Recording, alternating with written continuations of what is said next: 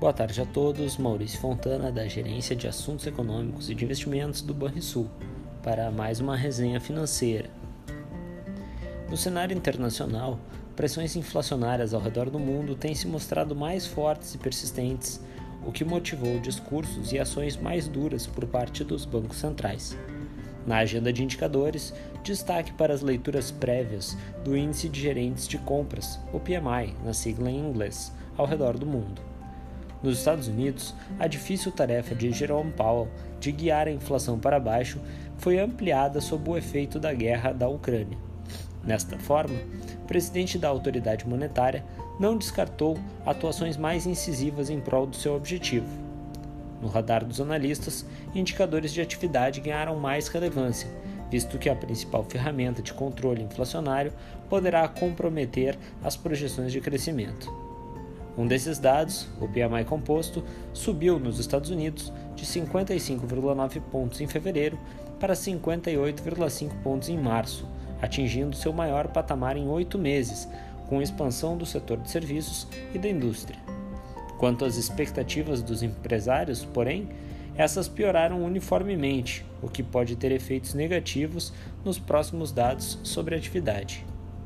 Na zona do euro, a forte piora da confiança do consumidor pode ser atribuída em boa medida à guerra na Ucrânia, que derrubou o indicador em março a menos 18,7 pontos, depois de registrar menos 8,8 pontos na leitura anterior. A queda foi maior do que havia sido projetado pelo mercado.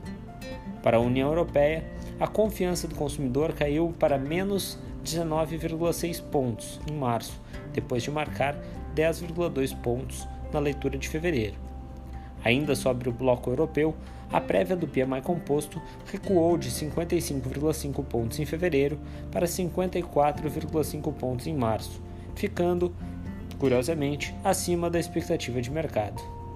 Os dados destacaram como a guerra na Ucrânia tem colocado a economia da zona do euro em trajetória de desaceleração e volatilidade. No mercado financeiro, as projeções de crescimento econômico para 2022 estão sendo revisadas, ao passo que uma solução para a guerra no leste europeu não evolui significativamente. Assim, os ativos de risco apresentaram elevada volatilidade, com o S&P 500, índice de bolsa de valores americana, mostrando resiliência e acumulando alta de 1,4% até a tarde desta sexta-feira. No Brasil, a redução do ruído sobre a situação fiscal, somada ao avanço no preço das commodities e o elevado patamar da taxa básica de juros, são fatores que contribuíram na recente valorização cambial. Na semana, a ata da última reunião sobre política monetária e o relatório trimestral de inflação foram os destaques da agenda econômica.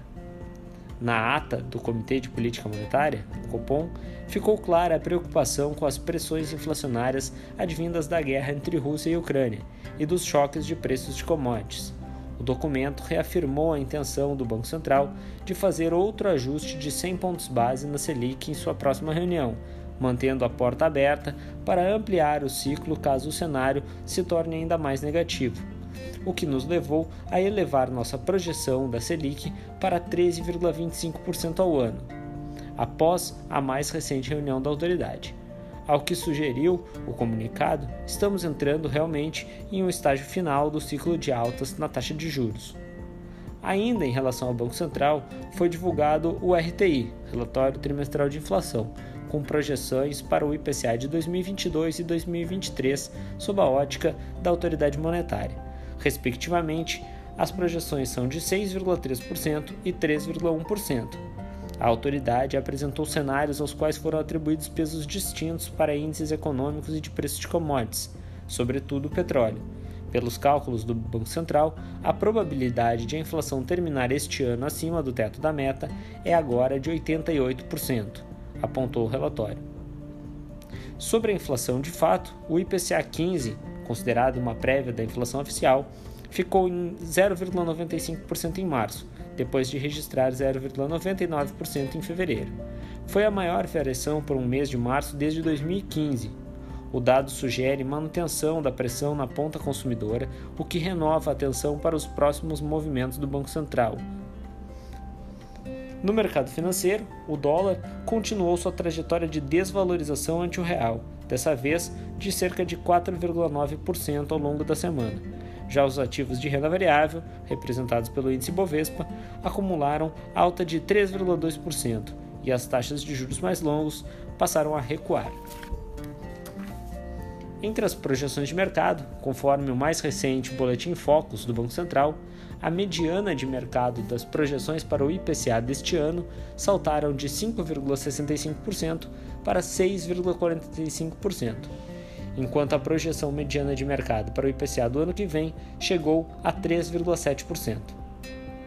Para a taxa Selic, a expectativa mediana de mercado é agora que a taxa Selic alcance no final deste ano 12,75% ao ano, encerrando 2023 em 8,75%. Para o PIB, mercado reviu suas projeções, elevando a expectativa para o crescimento do PIB de 2022 para 0,49% e reduzindo o de 2023 para 1,43%. Na agenda de indicadores da semana que vem, no dia 28, teremos nova edição do relatório Focus, com a revisão das projeções de mercado para as principais variáveis econômicas, além de dados de março da sondagem industrial de Dallas, nos Estados Unidos. No dia 29, teremos dados de criação de vagas de emprego com o CAGED no Brasil em relação a fevereiro, além da confiança do consumidor em março nos Estados Unidos. No dia 30, é a divulgação de fluxo cambial semanal de março no Brasil, além de dados de IGPM, também de março no Brasil, e ainda dados de PIB do quarto trimestre de 2021 nos Estados Unidos e de PMI composto de março na China. No dia 31, teremos taxa de desemprego no Brasil de fevereiro, com a PNAD contínua, além de taxa de desemprego na zona do euro de fevereiro também. E ainda o deflator do PCE, uma medida de inflação nos Estados Unidos. Por fim, no dia 1 de abril, teremos dados de produção industrial de fevereiro no Brasil, de índice de preço ao consumidor de março na zona do euro, relatório de criação de vagas de emprego nos Estados Unidos de março e taxa de desemprego também de março nos Estados Unidos. Tenham todos uma excelente, um excelente final de semana e bons investimentos.